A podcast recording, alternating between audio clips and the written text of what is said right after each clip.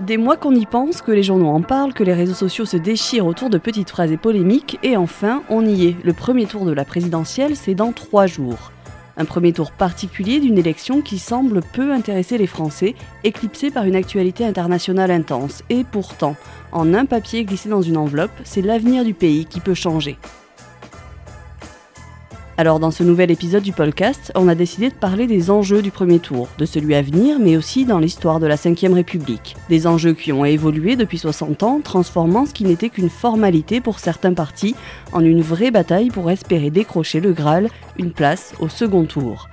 Je suis Maud Rieux, journaliste à la rédaction internet de Sud-Ouest, et pour parler des premiers tours de la présidentielle, je suis avec Jefferson Desports, journaliste politique. Bonjour Jefferson. Bonjour Maud. Et Bruno Dive, éditorialiste. Bonjour Bruno. Bonjour Maud, bonjour Jefferson. Salut Bruno. Pour commencer ce podcast, on va écouter Jean-Luc Mélenchon et une phrase prononcée à la fin de son meeting à Marseille le 27 mars dernier. Si réellement vous avez l'intention de faire barrage au deuxième tour, j'ai une proposition plus intéressante à vous faire. Faites barrage dès le premier tour en votant pour nous.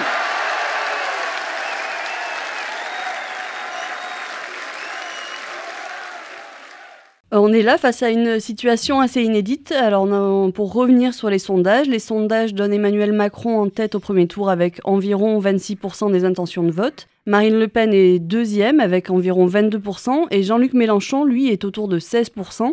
Il est le seul candidat qui pourrait éventuellement créer la surprise et éliminer Marine Le Pen au premier tour. Il appelle donc, euh, on l'a entendu dans cet extrait, au vote efficace. Il appelle ça le vote efficace, pas le vote utile, pour éviter que le Rassemblement national soit au deuxième tour. Bruno, Jefferson, est-ce que c'est réaliste? La dynamique, alors il y a une, une dynamique Jean-Luc Mélenchon dans cette fin de première partie de la campagne présidentielle, ça c'est certain, c'est ce que montrent les sondages. Maintenant, cette dynamique, elle démarre un peu tard. Tous les instituts de sondage avec qui on a discuté, avec les sondeurs, sur leur indice de confiance sur ce premier tour, ils veulent tous croire en leurs chiffres. Ça veut dire qu'ils croient dans l'affiche que l'on annonce depuis des mois, c'est-à-dire un nouveau match Marine Le Pen, Emmanuel Macron. Donc, est-ce que c'est crédible? On ne peut pas faire de pronostics ni euh, lire dans le mar de café. En tout cas, il y a cette dynamique-là. Maintenant, il faudrait qu'il gagne, qu'il ramène 4 points, 4 à 5 points de plus que ce qu'il a aujourd'hui. Ça semble très difficile dans cette dernière ligne droite, mais en tout état de cause, il y a un, effet, pour l'instant, Jean-Luc Mélenchon. La difficulté pour lui, c'est qu'il n'a que très peu de réserves de voix. Au fond, le PS est euh, complètement euh, perdu pour la cause. Il est à 1,5% pour Hidalgo, très peu de voix chez les Verts, euh, le PC autour de 3%. Donc en gros, le, pour lui, sa difficulté, c'est que le, le, réservoir de voix est presque à sec. Bruno? Il a, il a une réserve, en effet, chez les alliés, entre guillemets, de la gauche, je vais y revenir entre, sur les guillemets, euh, les réserves sont minces. Il a une réserve chez les abstentionnistes, qui sont encore à un niveau élevé et parmi lesquels figurent nombre d'électeurs de gauche qui euh, sont un peu dégoûtés ou découragés par les divisions, euh, tout simplement par la faiblesse de la gauche ou qui ne se sont toujours pas remis du, du quinquennat de, de, François Hollande. Donc il peut espérer encore euh, grappiller euh, là. Il peut, il, il peut, il pouvait, euh, il pourrait encore créer la surprise le, au premier tour puisqu'il est sur une dynamique. Et les dynamiques, euh, elles perdurent souvent jusqu'à la fin. Le problème pour lui, c'est que Marine Le Pen est également sur une dynamique, et, donc euh, euh, chacun monte et, et l'un n'arrive pas à rattraper l'autre. il fait plutôt, Jean-Luc Mélenchon fait plutôt une bonne campagne, surtout dans cette dernière partie. Il y a toujours ces innovations.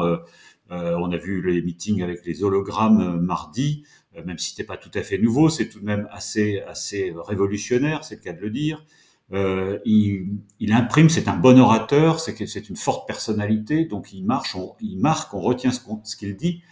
Euh, le problème de son vote, non, son appel au vote euh, euh utile ou je sais, j'ai oublié l'expression qu'il emploie, efficace, voilà, pour pas dire vote utile, bon, peu importe.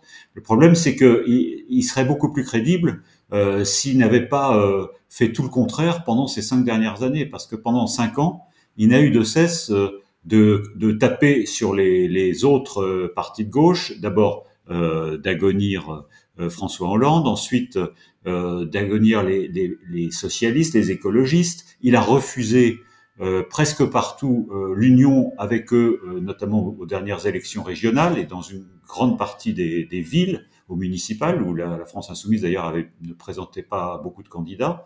Et surtout, il a expliqué pendant une bonne partie du quinquennat que pour lui, l'union de la gauche, euh, c'était fini, ça ne voulait rien dire, euh, donnant ainsi euh, du crédit à, l'hypothèse, enfin à la thématique du clivage bah, qui est celui d'Emmanuel Macron et de Marine Le Pen, populiste contre réaliste ou européen contre souverainiste.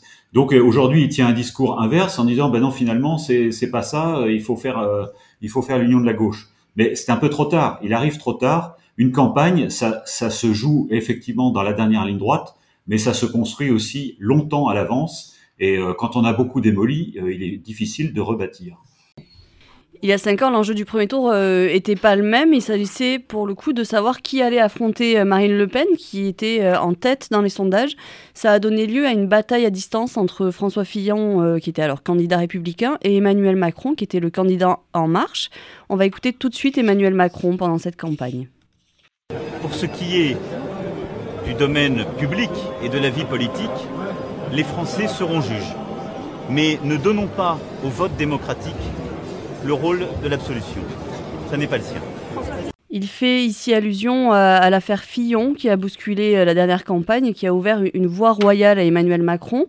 Euh, Bruno, 2017, c'est quoi? Est-ce que c'est l'année du basculement, la fin du bipartisme? Est-ce que c'est la première fois finalement que le premier tour d'une présidentielle a eu un véritable enjeu? Ah oui, c'est d'ailleurs le cas depuis... Euh, en effet, depuis deux, deux, élections présidentielles, c'est que l'élection se joue en grande partie au premier tour.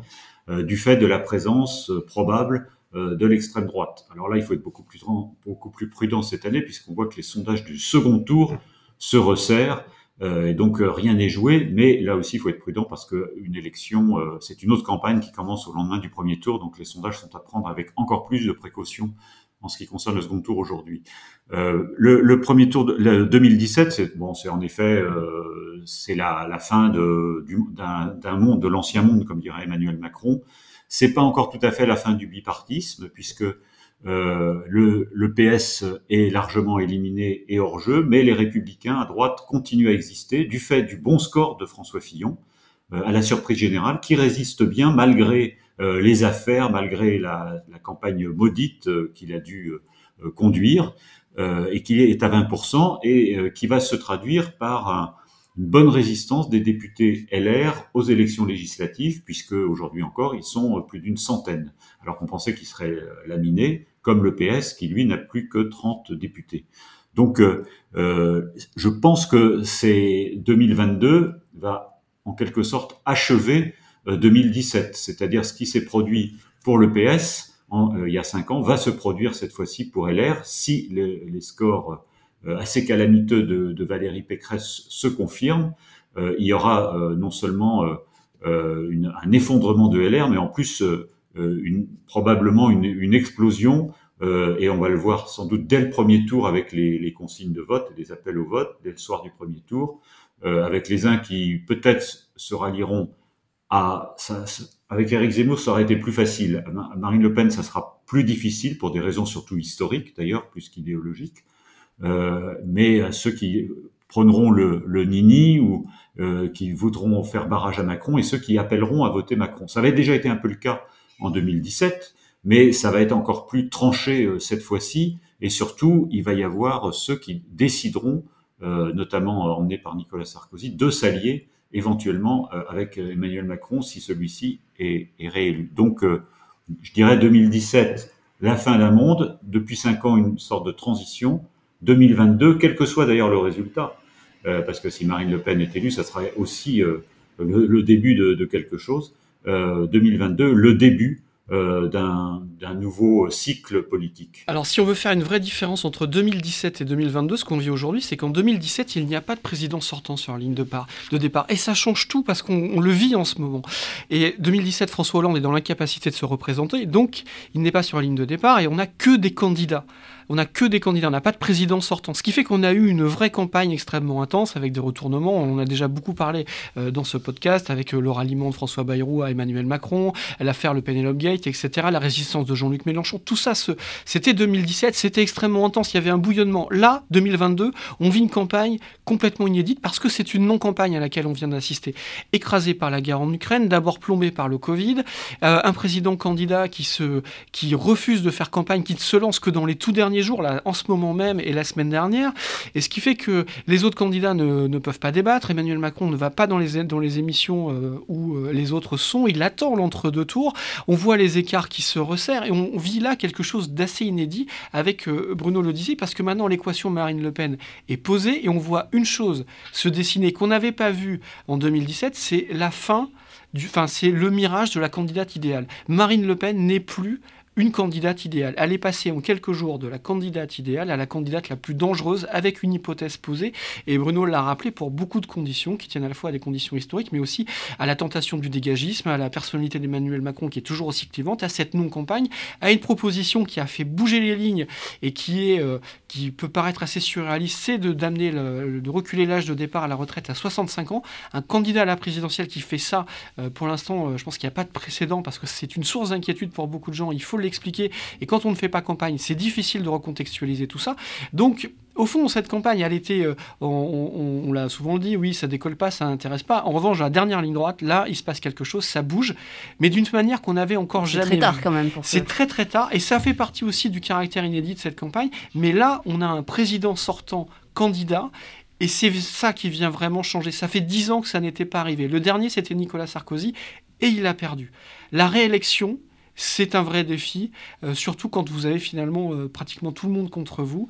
Et il faut ajouter à ça l'équation euh, Marine Le Pen. Donc voilà, il y a une vraie différence entre 2017 et 2022. Je ne reviens pas sur ce que Bruno a dit sur les conséquences et la fin d'un nouveau monde ou le début d'un autre, ou la transition, la, continuité. Oui, pour, compléter un peu ce que dit Jefferson, fort, de, mon, de ma longue expérience, qu'il souligne souvent cruellement, pour avoir vécu pas mal de campagnes, je peux témoigner que les plus intéressantes ont toujours été celles euh, où il n'y avait pas de, de président euh, sortant candidat, c'est-à-dire euh, 1995, quand François Mitterrand ne se représente pas, avec la, rivalité Chirac-Balladur, et puis la, difficile succession, Jacques Delors qui renonce, Jospin qui sort du bois, etc. Puis 2007, avec les deux nouveautés euh, que forment Ségolène Royal et Nicolas Sarkozy, mais aussi François Bayrou, une percée intéressante, qui préfigure d'ailleurs celle d'Emmanuel Macron dix ans plus tard. Euh, ça, c'est pour la succession de Jacques Chirac. Et puis, euh, évidemment, 2017, François Hollande, qui n'est pas en situation de se représenter. Bon, ça, je, pense que chacun a cette élection en, mémoire. Et on remarque, avec l'exception quand même de la, de la dernière fois, que les taux de participation, d'ailleurs, sont plutôt plus élevés euh, lorsqu'il n'y a pas euh, de président sortant, parce que l'élection est plus intéressante le, le, en 95, il y a un fort taux de participation. 2017, je crois que 2007, pardon, pour l'élection, je crois que c'est le, dernier meilleur taux de participation, en tout cas celui du, du 21e siècle. 2002, en revanche, avec la candidature Chirac-Jospin, deux sortants qui s'affrontent, eh bien là, euh, il y a euh, le plus faible taux de participation. Donc je n'en tire pas de, conclusion, mais il y a une coïncidence euh, en effet frappante et, euh, qui, s'explique peut-être en effet par l'absence de, de débat. Les gens aiment les débats, et en effet, quand il y a un président sortant, Jefferson l'a rappelé, il n'y a pas de débat au premier tour, euh, ce qui est tout à fait compréhensible d'ailleurs, parce que euh, on l'a vu un peu pendant la campagne. Dans un il serait la cible, le président sortant serait la cible de tous les autres candidats. C'est ce qui s'est passé d'ailleurs pendant la campagne, mais alors là, ça serait encore plus violent. Il, se sera, il sera obligé de, se défendre à, à 1 contre 8, 9 ou 12.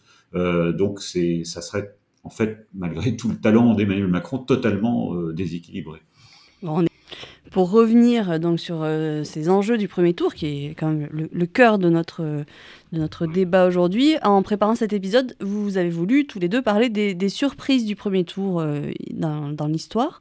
On va tout de suite écouter un son qui a marqué toute la France. J'assume pleinement la responsabilité de cet échec et j'en tire les conclusions en me retirant de la vie politique après, après, la, fin, après la fin de l'élection présidentielle. Donc il s'agit bien de Lionel Jospin, 21 avril 2002. Jean-Marie Le Pen est qualifié pour le second tour. Bruno, vous, vous étiez journaliste euh, politique déjà Je m'en souviens, ouais, je m'en souviens très bien. Euh, et d'ailleurs, euh, je trouve que cette semaine, on revit, euh, qui précède le premier tour, on revit une petite ambiance pré-21 avril. je ne sais pas dire à quoi ça tient, mais il y a une espèce de, comme ça, de, croisement des courbes. Bon, la différence, c'est qu'Emmanuel Macron est, nettement en tête. Donc, euh, ce qui n'était pas tout à fait le cas de Lionel Jospin. Euh, en effet, ce 21 avril, c'est la double surprise. Euh, D'abord, euh, l'élimination euh, du candidat socialiste par Premier ministre sortant parce qu'il est devancé par Jean-Marie Le Pen, chacun se souvient. Et ensuite, dans un second temps très rapide, le fait qu'il annonce son retrait de la vie politique. Pourquoi il le fait? Parce que d'abord parce que c'est Jospin avec cette espèce de de mélange de dignité et d'orgueil, il dit je suis battu, euh, je me retire de la vie politique. Après tout, c'est normal. Euh, les présidents américains jusqu'à Donald Trump, une fois qu'ils ont été battus, et on les a plus revus. Euh, donc, euh, moi, j'ai trouvé que ça avait une certaine euh, classe. Mais c'est pas comme ça que ça a été euh, considéré, notamment par les, les électeurs et les, les, militants socialistes, pour beaucoup, qui ont considéré qu'ils les abandonnaient euh, d'abord avant le second tour et puis surtout pour les législatives qui, qui allaient suivre. Euh, et pourquoi il annonce cette décision C'est très intéressant. Il y a un film, un documentaire euh, qui a été tourné à l'époque. Il l'annonce en fait un peu sous le coup de la surprise parce qu'il arrive au QG de campagne, dans ce QG de campagne, dans le 10e arrondissement, boulevard Saint-Martin, qui était à deux pas d'ailleurs de celui de Jacques Chirac, pour l'anecdote. Euh, il arrive, il ne sait pas le résultat. Il ne connaît pas le résultat vers 18h30, 19h, et personne n'ose le lui dire quand il arrive, alors que les autres le savent, Fabius, euh, Guigou, euh, Aubry, tous les autres. Et il y a quelqu'un qui finalement finit par lui dire, je ne me souviens plus qui, si c'est son conseiller sondage, euh, Gérard Le Gall, euh, Lionel ou Monsieur le Premier ministre, vous n'êtes pas au second tour. Et donc le choc. Et il annonce cette décision sous le choc. Je ne suis pas sûr que s'il avait su deux, trois heures avant, s'il avait pu digérer un peu cette, cette, cet échec qui est quand même terrible, après, surtout après avoir gouverné cinq ans, je ne suis pas sûr qu'il aurait annoncé euh, tout à fait la même décision. La preuve en est, c'est qu'il ne se retire pas définitivement de la vie politique, puisque quatre ans après, il essaiera quand même de revenir un peu dans la primaire socialiste qui sera organisée pour l'élection de 2007. Euh, et, là, comme tout, ça, ça, échouera très vite. Mais euh, donc euh, il a, il a, euh, en fait, les, électeurs socialistes lui reprochent encore plus d'avoir euh, quitté le navire à ce moment-là que d'avoir été battu. Enfin, ça a été un choc euh, pour lui, ça a été un choc pour euh, toute la France. Pour tout le monde, oui. clairement. Et oui, parce que derrière, c'est quand même la qualification de Jean-Marie Le Pen au deuxième tour de l'élection présidentielle avec l'issue que l'on connaît, les 82% de Jacques Chirac, etc. Mais pourquoi on, on, a cette référence revient ces jours-ci dans le paysage? C'est ce à quoi faisait allusion Bruno. Ce 2002, 2022, ça fait 20 ans. Là, cette année, on est dans les 20 ans du, euh, de la qualification de la famille Le Pen au deuxième tour d'une présidentielle. Depuis 2002, là, nous sommes dans notre cinquième élection présidentielle. Il y a déjà eu deux représentants de la famille Le Pen à un deuxième tour et potentiellement un troisième. Donc sur cinq présidentielles, on aura peut-être eu trois fois un représentant de la famille Le Pen. Une fois le père et peut-être deux fois la fille et deux fois de manière successive. Et, et c'est très et très important. Depuis, euh, si tu permets, Jefferson, ouais. euh, pas, le candidat socialiste éliminé du second tour dans deux élections sur quatre, et sans doute euh, trois élections sur cinq, euh, si on comprend celle de dimanche. Et, euh, et, donc, et ce sera pareil pour la droite, qui est la droite, n'est plus au pouvoir depuis plus de 10 ans maintenant, si elle, elle ne sera certainement pas qualifiée pour le second tour, donc elle va en reprendre pour 15 ans à l'écart du 50 plus, ça fera 15 ans à l'écart du pouvoir. Donc, euh, il y a ce, cette référence, c'est 20 ans, c'est aussi les 50 ans du Front National. Euh, ça dit beaucoup de choses sur l'affaiblissement de notre vie politique, de notre classe politique et de ces partis traditionnels.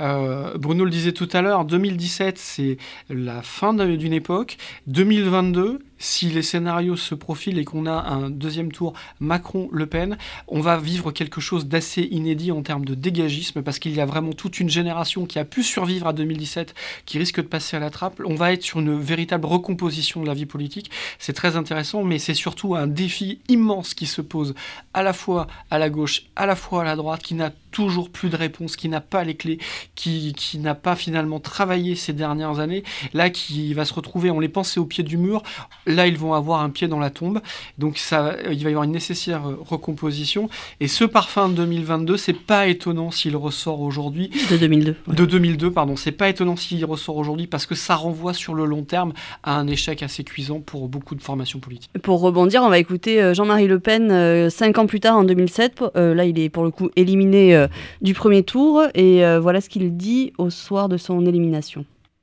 L'immigration et l'insécurité ont été mises au cœur de cette campagne par mes adversaires qui, hier encore, écartaient ces notions avec une moue dégoûtée. Cette victoire idéologique est un acquis irréversible du Front National, dont je me félicite. Euh, ces questions d'immigration, de sécurité sont maintenant euh, au cœur finalement des campagnes euh, et pas seulement chez l'extrême droite. Est-ce que justement, depuis que ce premier tour n'est plus joué d'avance, il y a eu vraiment une droitisation des discours? C'est une réalité?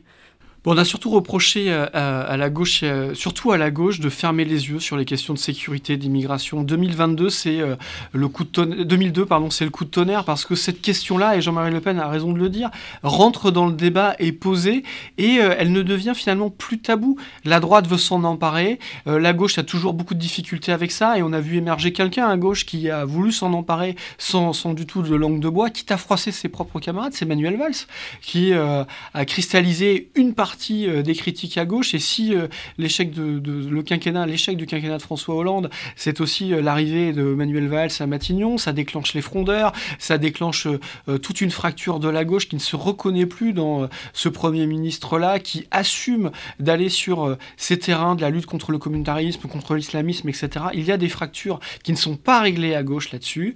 À droite, c'est pareil, on n'a pas encore trouvé la bonne formule, la bonne distance entre je cours après le RN et j'avance une proposition qui m'est propre, qui m'est singulière. Et, euh, et, et le, le, pronostic, les propos de Jean-Marie Le Pen aujourd'hui résonnent encore, puisque euh, dans les meetings de droite, euh, la question de l'immigration et de la sécurité sont toujours là. C'est devenu euh, un sujet qui, dont toute la classe politique s'est emparée. Et qui fonctionne pas, au final, on le voit. Non, ça gagne pas, mais euh, Bruno pourra nous, nous, dire ça aussi. Oui, alors euh, le 2000, 2007, ça c'est donc cette déclaration de 2007, oui, c'est en fait la surprise de cette élection qui n'en a pas beaucoup apporté, parce que les sondages avaient bien vu la victoire de Nicolas Sarkozy en tête face à Ségolène Royal. Ils avaient un peu surestimé Bayrou, mais qui a fait un très bon score. La surprise, c'est l'effondrement de Jean-Marie Le Pen, qui passe de, en gros, de 16 et quelques pourcents à 10%. C'est son plus bas score à une élection présidentielle, hormis celle de la première où il s'était présenté en 74. Donc, euh, grosse surprise, c'est un peu sous le, choc. Euh, D'ailleurs, ça sera sa dernière candidature, puisqu'après il cède la place à, sa fille. Euh, sous le choc, il se console en disant mes adversaires ont récupéré euh, mes thématiques. C'est vrai et faux parce que euh, celui qui a bien su en effet euh, siphonner, comme on disait à l'époque, l'électorat du Front National, c'est Nicolas Sarkozy en parlant en effet beaucoup d'immigration, en mettant au centre de sa campagne pour se relancer à un moment le thème de l'identité nationale, avec ce ministère qui sera créé ensuite. Là, il reprend la main. Mais il fait aussi une campagne un peu de en même temps, Nicolas Sarkozy, c'est-à-dire que euh, il propose aussi l'abolition de la double peine. Euh, il, est, il, propose, il a une politique sociale, le travailler plus pour gagner plus, la France qui se lève tôt. Donc, il, il tenait un peu les deux, les deux bouts de la chaîne. En 2012, en revanche, euh, il Nicolas Sarkozy, mais fait surtout une campagne contre les corps intermédiaires et à nouveau remet l'immigration, l'identité, la sécurité au, au cœur de, de, de, sa campagne. Mais là, ça ne fonctionne plus parce qu'il d'abord il est comptable d'un bilan et parce qu'il fait une campagne beaucoup trop droitière et il laisse échapper le centre. Si on en revient à cette année, euh, je ne suis pas tout à fait d'accord avec ce que vous avez dit parce que euh, c'est vrai que Valérie Pécresse a mis en avant ces thématiques euh, sécurité, immigration, beaucoup. Elle, elle dit le contraire, mais on l'a, on l'a quand même euh, surtout entendu là-dessus. Et donc visiblement pour courir après récupérer les électeurs d'Éric Zemmour et de Marine Le Pen. On, voit que c'est une erreur stratégique puisque ça n'a ça n'a pas fonctionné. Mais si on, Éric Zemmour en effet c'est quasiment son thème unique de campagne. Mais si on regarde la, campagne de Marine Le Pen elle-même, euh, si elle, ne change rien à son programme sur l'immigration, notamment préférence nationale, révision de la Constitution, euh, référendum sur l'immigration, etc., qui est même d'ailleurs à peu près le même que Zemmour, mais elle ne l'a pas mis en avant dans sa campagne. Elle fait la campagne euh, sur le pouvoir d'achat. Or, sauf surprise dimanche soir, c'est elle qui va accéder au second tour, et donc on ne peut pas dire qu'elle ait fait campagne sur les questions euh, d'immigration ou d'identité. quand on s'appelle Le Pen, est-ce qu'on a besoin de, est-ce qu'on a besoin d'en parler euh, quand Alors évidemment, on peut considérer qu'elle est bien installée dans le paysage, ses fondamentaux sont clairement établis, que les gens savent à qui ils ont affaire, et donc elle a plus besoin d'en parler. Néanmoins, euh, elle, elle, a fait une campagne assez inédite euh, de, de son point de vue. Allez, je vous coupe, on va, on va repartir encore en arrière pour euh, parler d'un autre premier tour, celui de 1974, et de la défaite de Jacques Chaban-Delmas euh, au premier tour euh, de cette présidentielle. on va commencer par écouter deux extraits qui s'enchaînent. C'est Jacques Chaban-Delmas qui est interrogé en 1995 par des journalistes de France 3, et il parle justement de cette élection de 1974. Vous avez eu beaucoup de chagrin en, je parle de chagrin en 1974, quand vous avez été... Non, le chagrin, c'est personnel. Non, mais justement... J'ai reçu une déception pour la France. Est-ce vrai que, au soir de, sa victoire, ou quelques jours plus tard, euh, François Mitterrand vous a dit euh, euh, Vous auriez été élu en 1974, Jacques Chaban-Delmas, je ne serai pas là maintenant Oui. Oui, il m'a dit Si tu n'avais pas été trahi, Personne ne pouvait te battre parce que les cartes étaient distribuées de telle manière que tu ne pouvais pas être battu. Il y a cette phrase Tu ne pouvais pas être battu, et pourtant, bah, il a été battu, puisque le 9 avril 1974, les sondages donnaient Jacques Chaban-Delmas à 29% et Valéry Giscard d'Estaing pardon, à 27%. Et le 5 mai, le jour du premier tour, moins d'un mois plus tard, Jacques Chaban-Delmas obtient seulement 15,11% des, des, suffrages exprimés et Valéry Giscard d'Estaing 32,60%. Il s'est passé quoi? Il s'est passé. Euh euh, D'abord, il faut se remettre dans le contexte. Hein, c'est la mort du président Pompidou, donc une élection euh, très rapide. Pompidou meurt le 2 avril de 74. Le premier tour a lieu le 5 mai. Euh, néanmoins, il y a une petite manœuvre diabolique de Jacques Chirac, qui est ministre de l'Intérieur, qui aurait pu euh, placer le premier tour euh, un peu plus tôt, le dimanche d'avant, mais qui, supputant que Chaban allait, plus la campagne allait durer, plus, plus Chaban avait de chances de s'effondrer, a mis euh, l'élection présidentielle le plus tard possible. Euh, ça, c'est la première petite manœuvre de Jacques Chirac. Euh, Jacques Chaban-Delmas, euh, là, c'est pas des souvenirs de, de, journalistes, hein, mais, mais je me souviens très bien quand même de cette campagne. Jeune adolescent, c'est le moment où j'ai commencé à m'intéresser à la politique parce que c'était une très belle campagne avec plein d'enthousiasme, de dynamisme. Moi, j'ai, je vois encore les images de ces meetings de Giscard ou de Mitterrand. Euh, il y avait vraiment beaucoup d'enthousiasme et de fraîcheur dans cette campagne de 74. Euh, mais il y en avait beaucoup moins chez Chaban. Euh, il y avait un côté un peu lugubre, garder la flamme gaulliste. il fait une intervention catastrophique à la télévision avec André Malraux, qui est complètement lunaire. et puis surtout, il a commis plusieurs erreurs. D'abord de se présenter, de se déclarer alors que Georges Pompidou n'était pas encore enterré, ce qui a été très mal perçu. Et ensuite, il a beaucoup attaqué son adversaire Giscard, alors qu'on sait très bien qu'il ne faut pas trop diviser son, propre camp. Donc euh, la campagne dure, euh, vous l'avez rappelé, Chaban s'effondre euh, assez rapidement. quand Mitterrand dit vous auriez pu être élu si vous n'aviez pas été trahi, ça je pense que c'est encore une, une, habileté de François Mitterrand.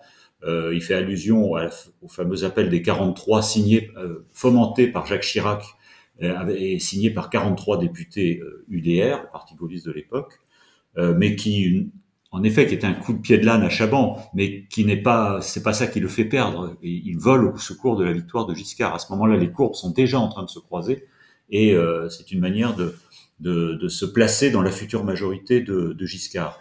Donc Chaban, euh, c'est peut-être un, gâchis, en effet, parce que c'est quelqu'un qui avait très bien senti la société. Ça avait été un, premier ministre qui avait fait des réformes assez audacieuses malgré Georges Pompidou après mai 68, mais il n'était plus en situation. il fallait, après 15 ans de gaullisme, tourner la page, et c'est ce qu'a su incarner Giscard avec sa fameuse formule qui reste d'actualité, le changement dans la continuité.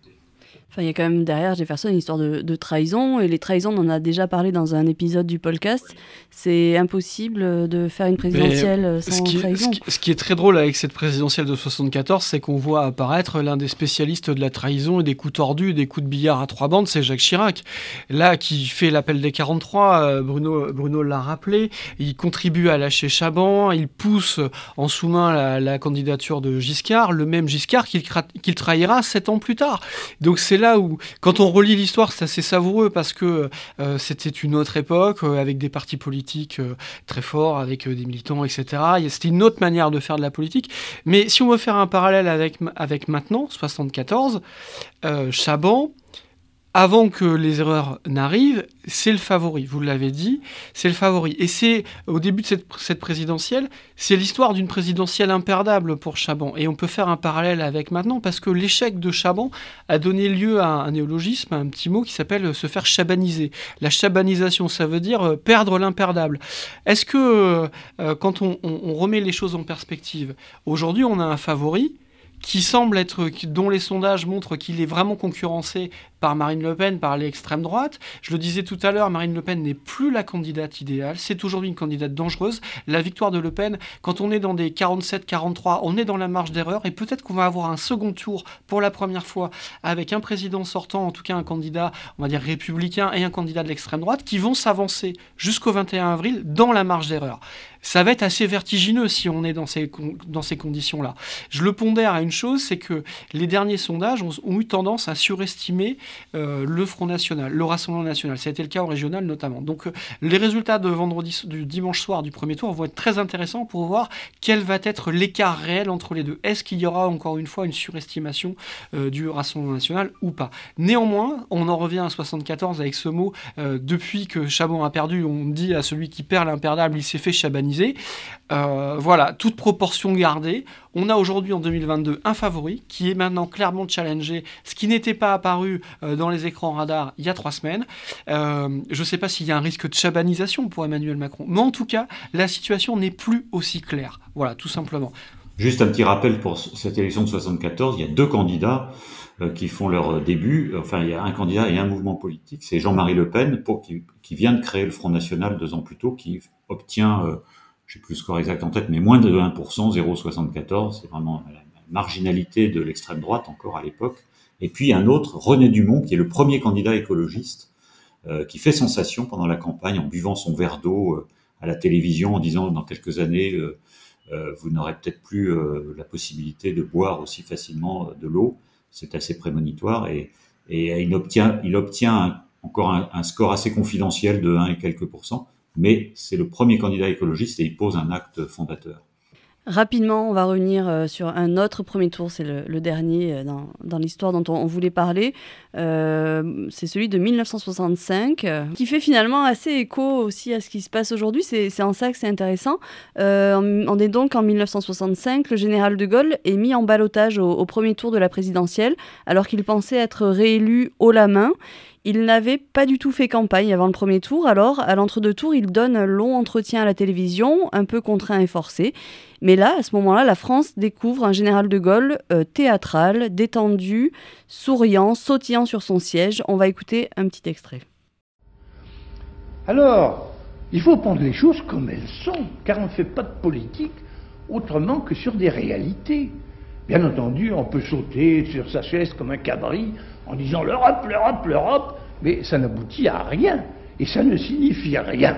Est-ce que, pour revenir, du coup, faire un parallèle avec aujourd'hui, est-ce que Emmanuel Macron, finalement, cette année, il a fait euh, une générale de Gaulle en ne faisant euh, quasiment pas campagne? En tout cas, la tentation est grande de faire ce parallèle-là, parce que on a vu ce que ça a donné euh, avec un premier tour, avec un balotage pour le général de Gaulle.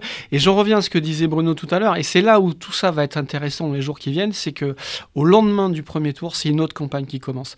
Et moi, je suis assez convaincu que, vu les critiques qui accompagnent cette cette première phase jusqu'au premier tour. Je pense que l'entre-deux tours, si on a ce toujours, on est toujours obligé de faire des si, hein, pardon, mais euh, ce Macron-Le Pen, avec des écarts qui se resserrent, les lignes vont devoir bouger, l'appréhension de la campagne va devoir changer, il va devoir se passer des choses.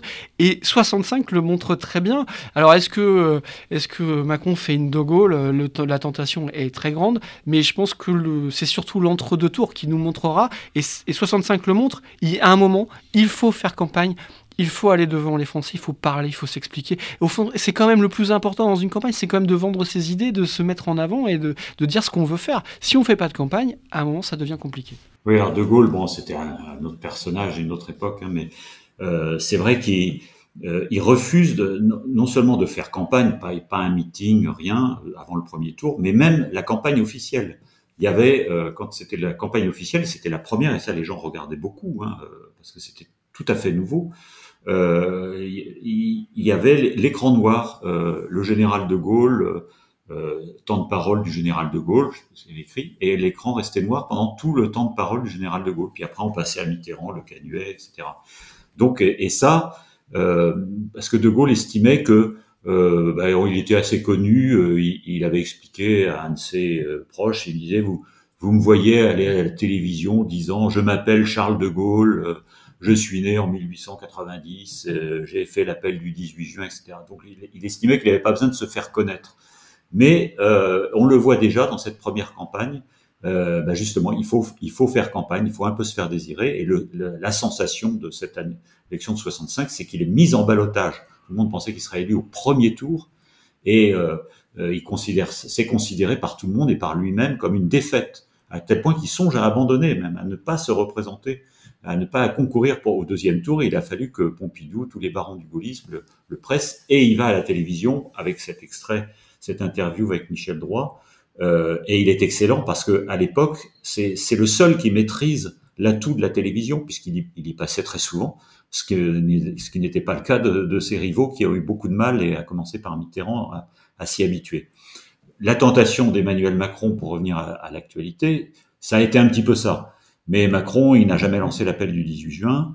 Euh, et puis, c'est pas, en plus, c'est pas dans sa nature. Macron, il, a, il aime quand même descendre dans l'arène, mais il s'est dit euh, sans doute au début qu'il était suffisamment dans les sondages et qu'il n'aurait pas besoin de faire trop campagne.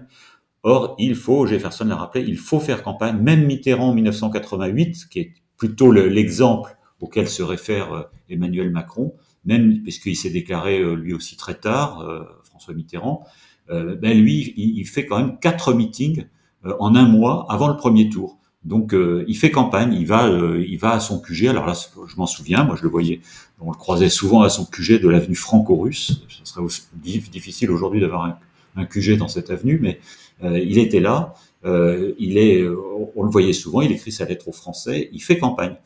et c'est ce que Emmanuel Macron, en effet, on en revient à notre conversation du début, a peut-être compris un peu trop tard.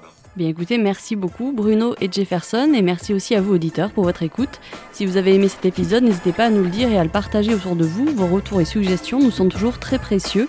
Et pour ne rien manquer du podcast, abonnez-vous sur Spotify, Apple Podcast, Deezer, vos plateformes d'écoute habituelles et retrouvez-nous sur sudouest.fr. On se retrouve dans 15 jours pour un nouvel épisode.